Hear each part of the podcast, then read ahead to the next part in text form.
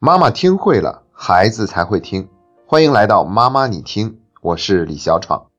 上个周末一场讲座结束的时候，有位爸爸问了这样一个问题，说他的孩子正在上三年级，现在最大的问题是太听老师的话了，特别是在写作业这方面。有的时候布置的作业是有弹性的，比如有一次要写动物的名称，本来写三四个就可以了，可是这孩子要写八个，因为老师说了可以写八个。所以他就要求自己必须得按照最高的标准去一丝不苟的完成，而且呢，这个孩子还特别的好强，凡事都要争第一。但有的时候他发现自己争不到第一了，就干脆让自己彻底的放弃，谁劝都不管用。像他们在家里的时候呢，可以在网上做一些英语的测试题，而且可以同步看到班上其他同学的进度。然后有一次，这个孩子发现自己是第二名，跟第一名之间还差二十多道题。他当天晚上是很难超过那个第一名了，所以就干脆让自己放弃了，一点都不做。家长怎么说怎么劝都不管用。等到第二天又重新排名了，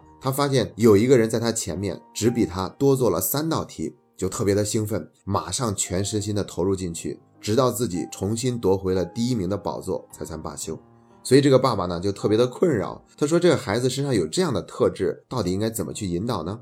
如果要解决这个问题啊，我们得从两个部分来探讨。第一个部分就是孩子太听老师的话了。可能有的家长会说，孩子听老师的话，这不是一件好事吗？他能够照做，把作业认真的完成，多好啊，求之不得呢。哎，我还真能理解，这不是一件好事儿。因为在这个过程中，孩子做事情的动机啊，不是因为喜欢写作业才要那么认真的去做，而是因为要听老师的话，照老师的话做才可以。我们之前做过一期节目，叫做“不举手的孩子内心太弱小，未必”。那期节目里面讲了，孩子们做事情的动机可以分为六个层次。那其中第三层叫做取悦别人，第四层叫做遵守规则。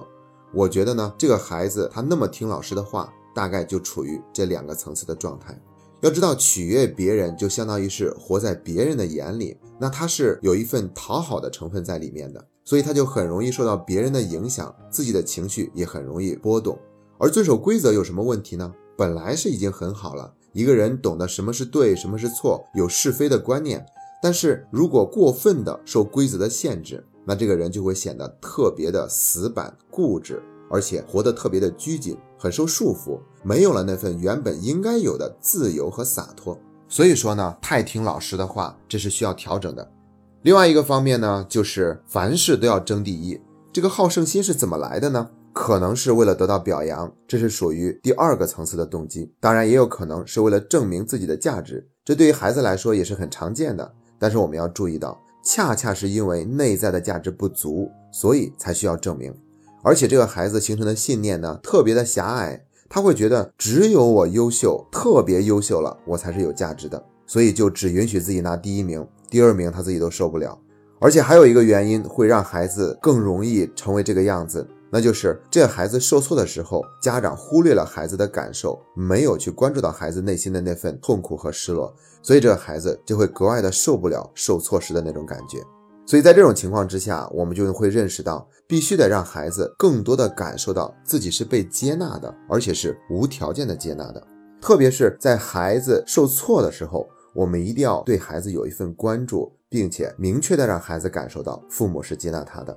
同时呢，我们还要引导孩子不能总是和别人比，而是要和自己比。只要是和自己比有所进步，这就是很好的。不过呢，这个道理好讲，怎么样能够把这些话说过去，而且还让孩子能够听到心里，这其实还是要花一些功夫的。我仔细总结了一下，一共分为五个方面。第一个方面叫做充分肯定。虽然说我们刚才说的那几种层次的动机，它是有负面影响的，但是它毕竟也是一种动力的来源，它也是有很多的好处的。所以我们在想让孩子调整的时候，一定不能过分的挑剔和全盘的否定，这样的话就是拿走孩子的力量，因为可能在短时间之内，孩子还是要靠这个动机去督促着自己把一些事情做好，这是一个前提。就是要先充分的肯定到孩子，然后再去表达我们给孩子的一些期望和想法。比如，我们可以跟孩子说：“看你又花了两个多小时的时间去完成今天的作业，我能感受到你对学习的那份认真的态度和重视。同时，爸爸心里面又有点心疼，因为我很在意你的心情和身体的健康，所以我想看到你写作业的过程啊，是更轻松、更愉悦的。我也想你有更多休息和玩耍的时间。当我们在这个肯定的基础上再去给孩子提一些建议的时候，那么这个孩子也就更愿意去采纳。这也是我们之前学的《如何说孩子才会听》那本书里面反复讲到的内容。这是第一条。第二条叫做预先减压。为什么说是预先减压呢？就是因为我们要把这个事情化解于无形。所以不要总在有这方面的问题出现的时候再去解决，而是提前在平常的时候就要做一些铺垫和暗示。比如在上学的路上，我们可以跟孩子说，在学校里面呢，你想举手的时候就举手，你知道答案，但是不举手也没有什么错，也是完全可以的。老师安排什么事情让大家去做，如果你想积极的去做，这当然很好；但如果你不想那么积极的去做，也是没关系，也是可以的。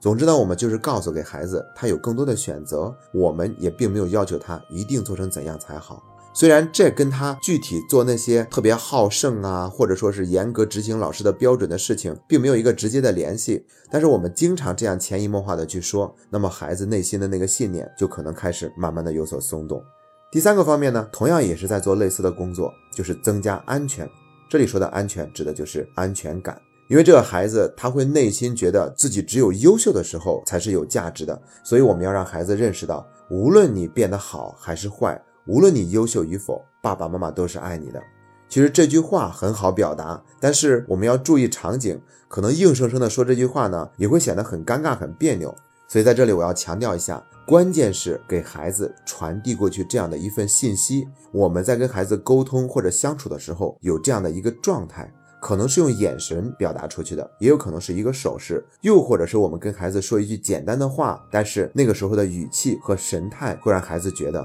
无论他表现的好或者坏，我们都是爱他，都是接纳他的。可能只是给孩子送到学校门口以后，给他挥挥手说了一句再见，但是那个再见的手势和我们那个表情中的笑容，就会让孩子感觉如沐春风，他就会增加一份安全感，也会让自己内心变得更加有力量，就不至于总是还要那样争强好胜了。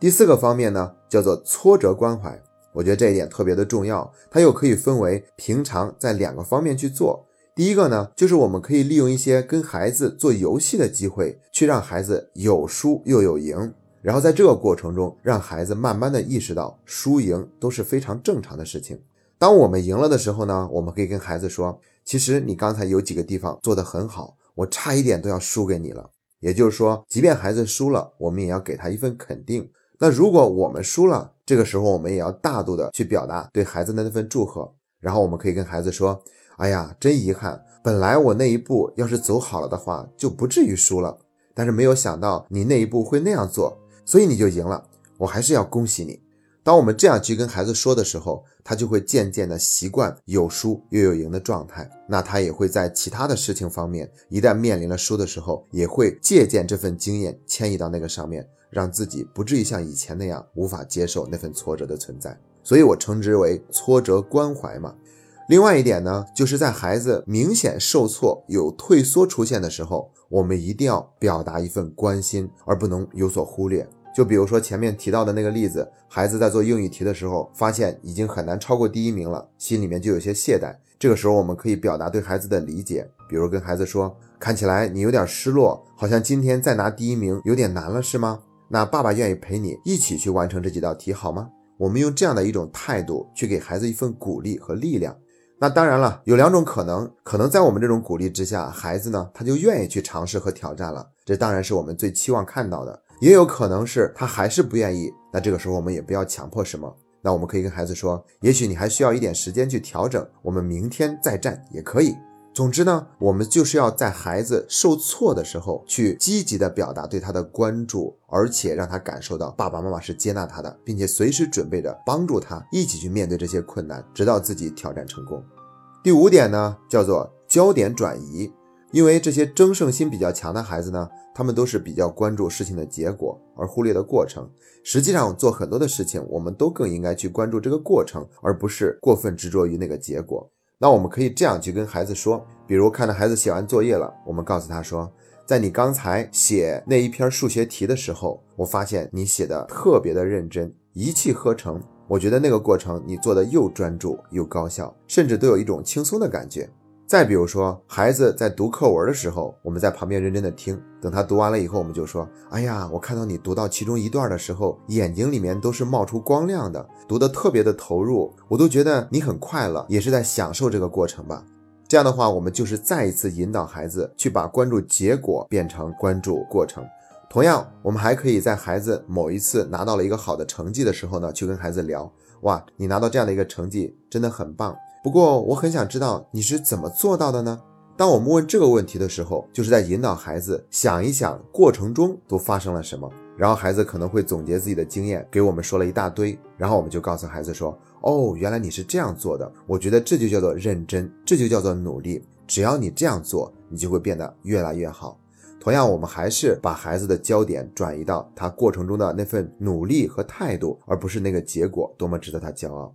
好了，这五点已经讲完了，我们重复一下。第一条叫做充分肯定，这是一个前提。第二条叫做预先减压，而不是总是在事情发生的时候再去做些什么。第三点叫做增加安全，给孩子多一份安全感。第四点叫做挫折关怀，帮助孩子更好的面对挫折和那种失落的感觉。第五条叫做焦点转移，让孩子把对结果的关注转移到对过程的关注上面。如果我们生活中能够在点点滴滴很多的方面都按照这五点去做，那么可能我们没有必要非得生硬的说某一句话，或者非得生硬的按照某一个标准去做，但是孩子就能够渐渐的感受到父母对待他的态度的那种悄悄的变化，他也会让自己内心变得越来越安宁，也就不至于再有那么多争强好胜的行为出现。